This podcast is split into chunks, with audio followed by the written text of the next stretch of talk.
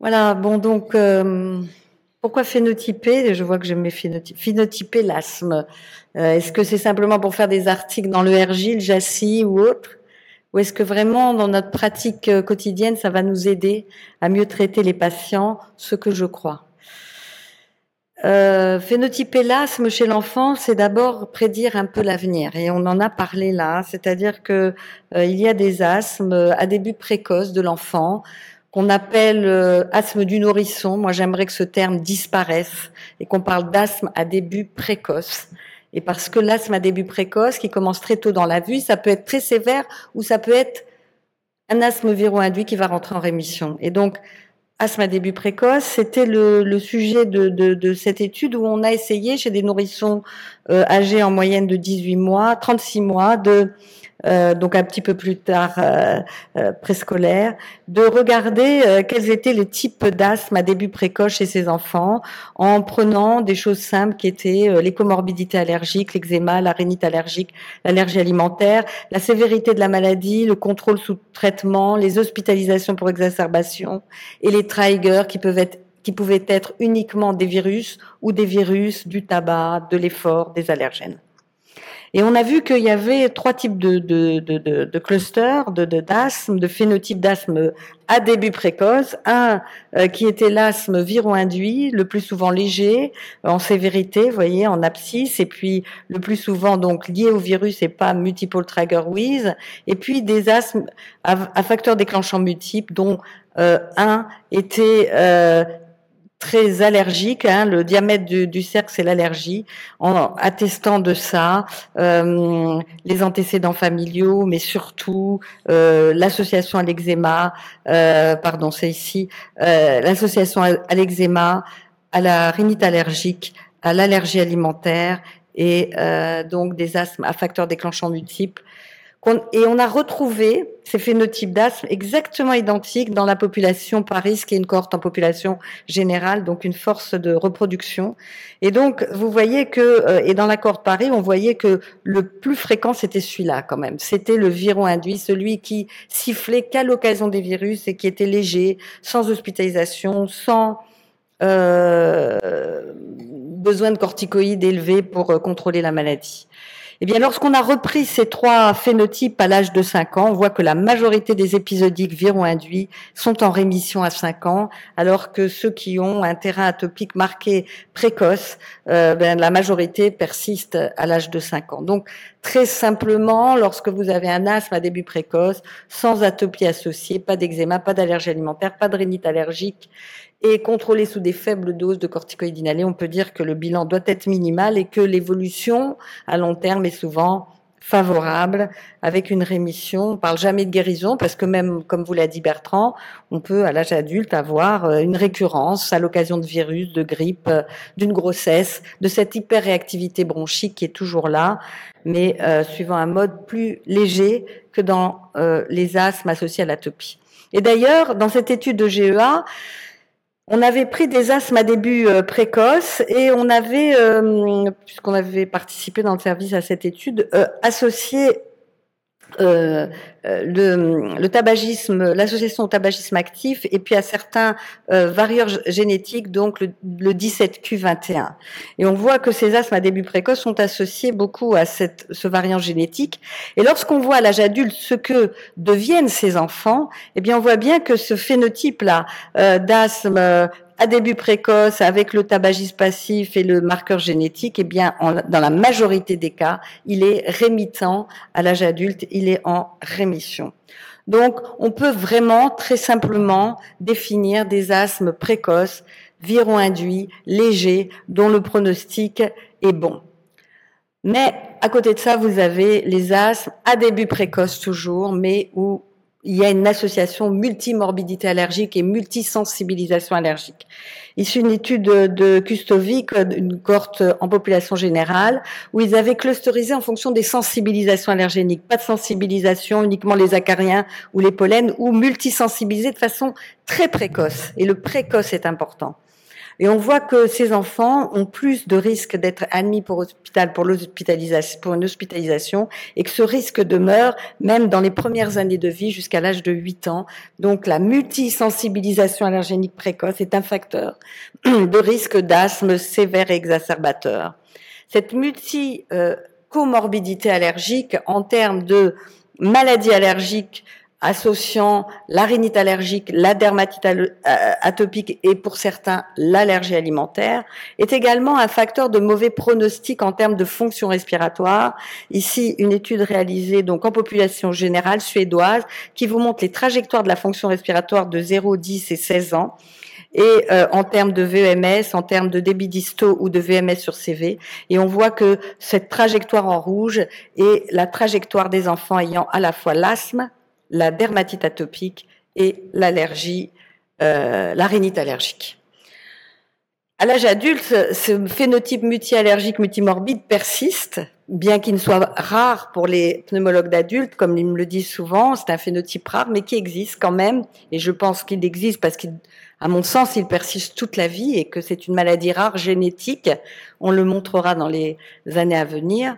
Eh bien, quand on regarde dans cette étude 3N où il s'agissait de femmes asthmatiques, euh, on fait une, analyse en cluster en fonction des médicaments qu'ils prennent en association à l'asthme, qui peuvent être soit des médicaments, on va dire, métaboliques, euh, reflux gastro-œsophagien, dyslipidémie, euh, traitement cardiovasculaire, ou alors des médicaments qui sont plutôt de type euh, allergique, des euh, corticoïdes dans le nez, des antihistaminiques, ou alors très peu de médicaments, eh bien on voit que ces deux phénotypes multimorbides sont les plus sévères en, termes d'asthme non contrôlé, d'exacerbation et de diminution de la qualité de vie liée à l'asthme. Et donc ce phénotype, vous voyez, multimorbide, avec à la fois une atteinte du nez, des bronches, eh bien persiste à l'âge adulte et un phénotype sévère. Donc l'allergie et la multi-allergie à début précoce, et le précoce est important, et euh, quelque chose qui est sévère en termes de persistance, de fonction respiratoire et de persistance à l'âge adulte. Est-ce que l'allergie à début retardé est également de pronostic sévère? C'est plus aléatoire. Ici, une belle étude également de la cohorte MAS Kustovic, où euh, ils avaient fait des analyses en cluster sur les sensibilisations au pollen de graminées en fonction des recombinants des pollens. Vous savez, euh, les différents recombinants euh, des pollens de graminées. Eh bien, ils ont montré qu'il y avait des enfants, comme on est en population générale, qui n'étaient jamais sensibilisés, ni à l'âge de 5, 8 et 11 ans, les plus fréquents, évidemment, puisqu'on est en population générale, que certains avaient un début retardé, c'était en, termes de fréquence les deuxièmes. Et donc à 5 ans, ça commençait en jaune, et puis à 8 ans, c'était orange-rouge, euh, donc ils étaient plus allergiques au pollen, et puis ça persistait 11 ans. Et puis il y en avait euh, d'autres euh, qui étaient à début très précoce, c'est-à-dire dès l'âge de 5 ans, et qui étaient rouges dès l'âge de 8 ans et de 11 ans. Et lorsqu'ils croisent aux paramètres cliniques cette sensibilisation précoce ou retardée au pollen, on voit que lorsqu'on a une sensibilisation retardée, eh bien, on a moins de risque d'asthme, moins de risque d'eczéma, moins de risque euh, d'hospitalisation pour crise par rapport au début précoce qui, lui, a des de ratio, voyez, très élevés, notamment dans ce caractère multimorbide, de ratio à 17, association asthme, et eczéma, également euh, le risque d'asthme exacerbateur avec un de ratio à 4. Donc, la date d'apparition de la sensibilisation est aussi importante à considérer et précoce, c'est vraiment précoce, c'est-à-dire avant trois ans chez un nourrisson. Donc la précocité de l'atteinte allergique à la fois en termes de comorbidité allergique et de sensibilisation allergénique va vous prédire la persistance et la sévérité, alors que quelque chose de retardé vers l'âge de 4 ans, vers l'âge de 5 ans, vers l'âge de 8 ans n'a pas ce caractère euh, aussi péjoratif. Alors, y a-t-il des biomarqueurs associés au diagnostic de ces phénotypes? Oui, euh, on l'a vu pour les sensibilisations allergéniques, on le reproduit ici dans la cohorte Paris où à l'âge de 18 mois, on regarde en population euh, générale, l'âge de 2 ans, euh, le taux d'IgE spécifique vis-à-vis de trophes allergènes et on voit qu'il y a trois clusters. Le majoritaire, on est en population générale, n'est pas sensibilisé. Ici, 141 sensibilisés à deux ou trois allergènes. Ici, 24 donc très peu d'enfants sur 2000 euh, donc euh, qui sont polysensibilisés. Donc un autre chose, c'est que c'est une maladie rare, maladie précoce, maladie rare, maladie sévère, et on est dans la maladie génétique rare précoce sévère. Effectivement, euh, dans ce cluster 2 et 3, eh bien, vous avez un risque beaucoup plus important de polymorbidité en termes d'association asthme-eczéma et beaucoup plus important même pour toutes les euh, choses isolées, c'est-à-dire asthme, rhinite allergique, dermatite atopique. Donc la multisensibilisation allergénique précoce, Kustovic l'avait montré en termes euh, d'exacerbation. Ici, on le voit en termes de risque allergique et de maladie morbide, multimorbide et euh, associé à la multimorbidité atopique. Et ce qui est intéressant, c'est que les IgE totales dans ce cluster multisensible sont extrêmement élevés et que ça le reste à la fois à l'âge de 2 ans et à l'âge de 6 ans. Donc l'IgE total, bien sûr, n'est pas un marqueur d'atopie, bien sûr, n'est pas un marqueur à réaliser euh, lorsque vous faites un bilan allergologique, mais quand même, c'est un marqueur pour moi de maladie multimorbide, multi-allergique et souvent associée à cette multimorbidité clinique. Et lorsque vous avez un asthme sévère avec une multimorbidité allergique, dermatite atopique, allergie alimentaire, sévérité de l'asthme, l'IgE total est souvent extrêmement euh, élevé pour des raisons euh, euh, dont on pourra discuter. Euh, lorsqu'on regarde effectivement des asthmes euh, sévères, euh, qu'on avait qualifiés de sévères ou réfractaires, réfractaires c'est-à-dire non contrôlés sous forte dose de corticoïdes inhalés de bêta de longue durée d'action, on voit le diamètre des cercles représente le pourcentage d'asthme réfractaire dans cette analyse en cluster, et on voit qu'on a un, phénotype particulier. Ici, c'est le taux d'éosinophiles, ici, c'est le taux des neutrophiles, euh, qui est, où il y a une éosinophilie particulièrement importante. Sont des enfants d'âge scolaire qui ont plus de rhinite, plus de dermatite atopique, plus d'allergies alimentaires. Donc on retrouve une fois de plus, même à l'âge scolaire, ce, euh, phénotype multimorbide, multisensible, avec des, euh, un deuxième marqueur ici qui est l'éosinophilie particulièrement élevée, à la fois dans le sang et dans le lavage bucco-alvéolaire.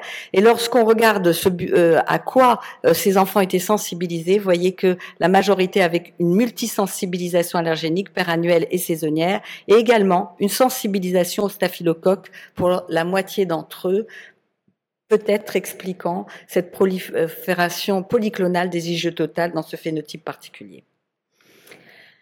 Donc euh, la multisensibilisation allergénique est associée à ce phénotype multimorbide, multi, euh, multimorbide et asthme sévère. Et on, le voit que cette multisensibilisation allergénique est retrouvée dans cette étude en cluster ou en population, euh, donc deux populations néonatales, Masse et Pasteur, où on a fait des analyses en cluster sur les sensibilisations allergéniques. On est en population générale, la majorité sont pas sensibilisées, une minorité uniquement aux allergènes alimentaires, une minorité aux allergènes saisonniers, euh, un petit peu plus important aux allergènes uniquement acariens et puis assez rare euh, à à la fois les acariens et les aliments. Et lorsque vous croisez à la clinique, eh bien c'est ce euh, cluster multisensible à la fois pneumallergène et allergène euh, alimentaire qui est associé à l'asthme vie qui est associé au VMS et le bas, qui est associé à l'IgE total, on le retrouve ici extrêmement élevé, et qui est associé à un rapport IL5 sur interféron gamma le plus élevé. Donc un phénotype très inflammatoire, très, très à risque d'asthme sévère, où euh, donc la multisensibilisation pourrait être un biomarqueur de ce phénotype. Mais il y a d'autres, euh, au niveau des sensibilisations allergéniques, d'autres biomarqueurs allergiques qui sont importants à considérer, et c'est les recombinants. Ici, c'est encore une cohorte néonatale suédoise où ils ont regardé l'évolution. Euh, donc la majorité n'ont pas de maladie, une minorité ont de la rhinite ou de l'asthme à l'âge de 4 ans, un peu plus à l'âge de 8 ans, encore un peu plus à l'âge de 16 ans. Et lorsqu'ils, alors on est dans les pays du sud, hein, euh, de, pardon, du nord, en Suède, et donc les, les allergènes majeurs chez eux, c'est pas comme chez nous, c'est pas les acariens, c'est les pollens et c'est le chat eh bien, lorsqu'il regarde les recombinants du boulot, eh bien, il trouve que le risque d'avoir une rhinite à l'âge de 8 ans est surtout important lorsque vous avez cette polysensibilisation vis-à-vis de plusieurs allergènes du boulot, aussi bien à 8 ans qu'à 16 ans. Donc cette multiplicité euh, de la sensibilisation allergénique prévaut également pour les allergènes recombinants. Donc, vous voyez, les biomarqueurs, bah, c'est les éosinophiles, c'est les JE total, c'est les sensibilisations allergéniques attachées au phénotype multiallergique, euh, multimorbide à début précoce et sévère. Est-ce qu'il faut cibler des traitements particuliers chez ces patients? Cette belle étude euh, publiée dans le JACI en 2016 où ils avaient euh, pris des asthmes à début précoce, donc chez des nourrissons, et où ils avaient euh, traité soit par des corticoïdes inhalés au long terme, soit par du montelukast, soit un traitement coup par coup par les corticoïdes. Eh bien, vous voyez qu'en fonction de, du taux à la fois d'éosinophile et de sensibilisation allergénique, vous avez un, une réponse sur les risques d'exacerbation qui n'est pas la même, avec une réponse qui est très bonne de la corticothérapie par rapport aux antileucotriennes et au traitement coup par coup, dans ce phénotype particulier qui est le phénotype hypersensible, avec plusieurs sensibilisations allergéniques et un taux d'éosinophile élevé. Donc, un souvent ces asthmes-là, en tout cas en début de vie, sont euh, très sensibles aux corticoïdes inhalés. Et ce sont ces patients-là qu'il faut également désensibiliser lorsque l'asthme n'est pas encore trop sévère. C'est-à-dire ici, il s'agit d'une étude que nous avions fait chez des patients qui avaient un asthme modéré à sévère et euh, qui étaient euh, pour la grande partie contrôlés par le traitement, certains partiellement. Ils avaient tous un VMS normal, ça c'est important, mais ils étaient tous traités par des doses quand même relativement importantes de corticoïdes inhalés, 300 à 800 gamma de fluticasone avec bêta-2 longue durée d'action pour la grande majorité. Ils avaient beaucoup de comorbidités allergiques et une multisensibilisation allergique, mais l'allergène qui était pertinent dans leur histoire asthmatique, c'était les acariens. Eh bien, après euh, trois ans de traitement, euh, on voit comment ces enfants ont une corticothérapie euh, orale qui a pu diminuer de façon significative, alors même que les exacerbations sont passées de 2 par an à 0,4 par an après trois ans de traitement. Donc, chez ces enfants, très particuliers qui sont des enfants ayant un asthme persistant léger modéré, euh, contrôlé sous euh, bêta-2 corticoïdes avec une bonne fonction respiratoire pour lequel un allergène peut être identifié comme étant prédominant dans la cause, eh bien l'immunothérapie euh, allergénique peut être un traitement ciblé. Pour les enfants ayant une euh, une maladie multi-allergique, une comorbidité multi-MAC euh, ou multi-allergique comorbidity ou euh, comorbidité allergique multiple à début précoce et sévère, le traitement, c'est la biothérapie et pour le moment, ce sont les anti-GE, comme le montre cette étude où nous avons repris des enfants du service qui avaient été traités par anti-GE et on avait défini des réponses partielles ou totales à l'âge de 4 mois. Et vous voyez que en fonction de la réponse, cela euh, était mauvais répondeur, cela été euh, partiellement répondeur et cela a très très répondeur, presque 90% de réponses. Qui sont-ils? Qui ont une réponse complète et totale très tôt dans la vie, eh bien, c'était les enfants qui avaient euh, la dermatite atopique, l'allergie alimentaire, la polysensibilisation, l'éosinophilie la plus élevée et le FENO le plus élevé. Donc, ce, ce phénotype très particulier, encore une fois, rare, précoce, sévère, persistant, c'est probablement le phénotype dont la cible est la biothérapie et pour le moment le xolaire.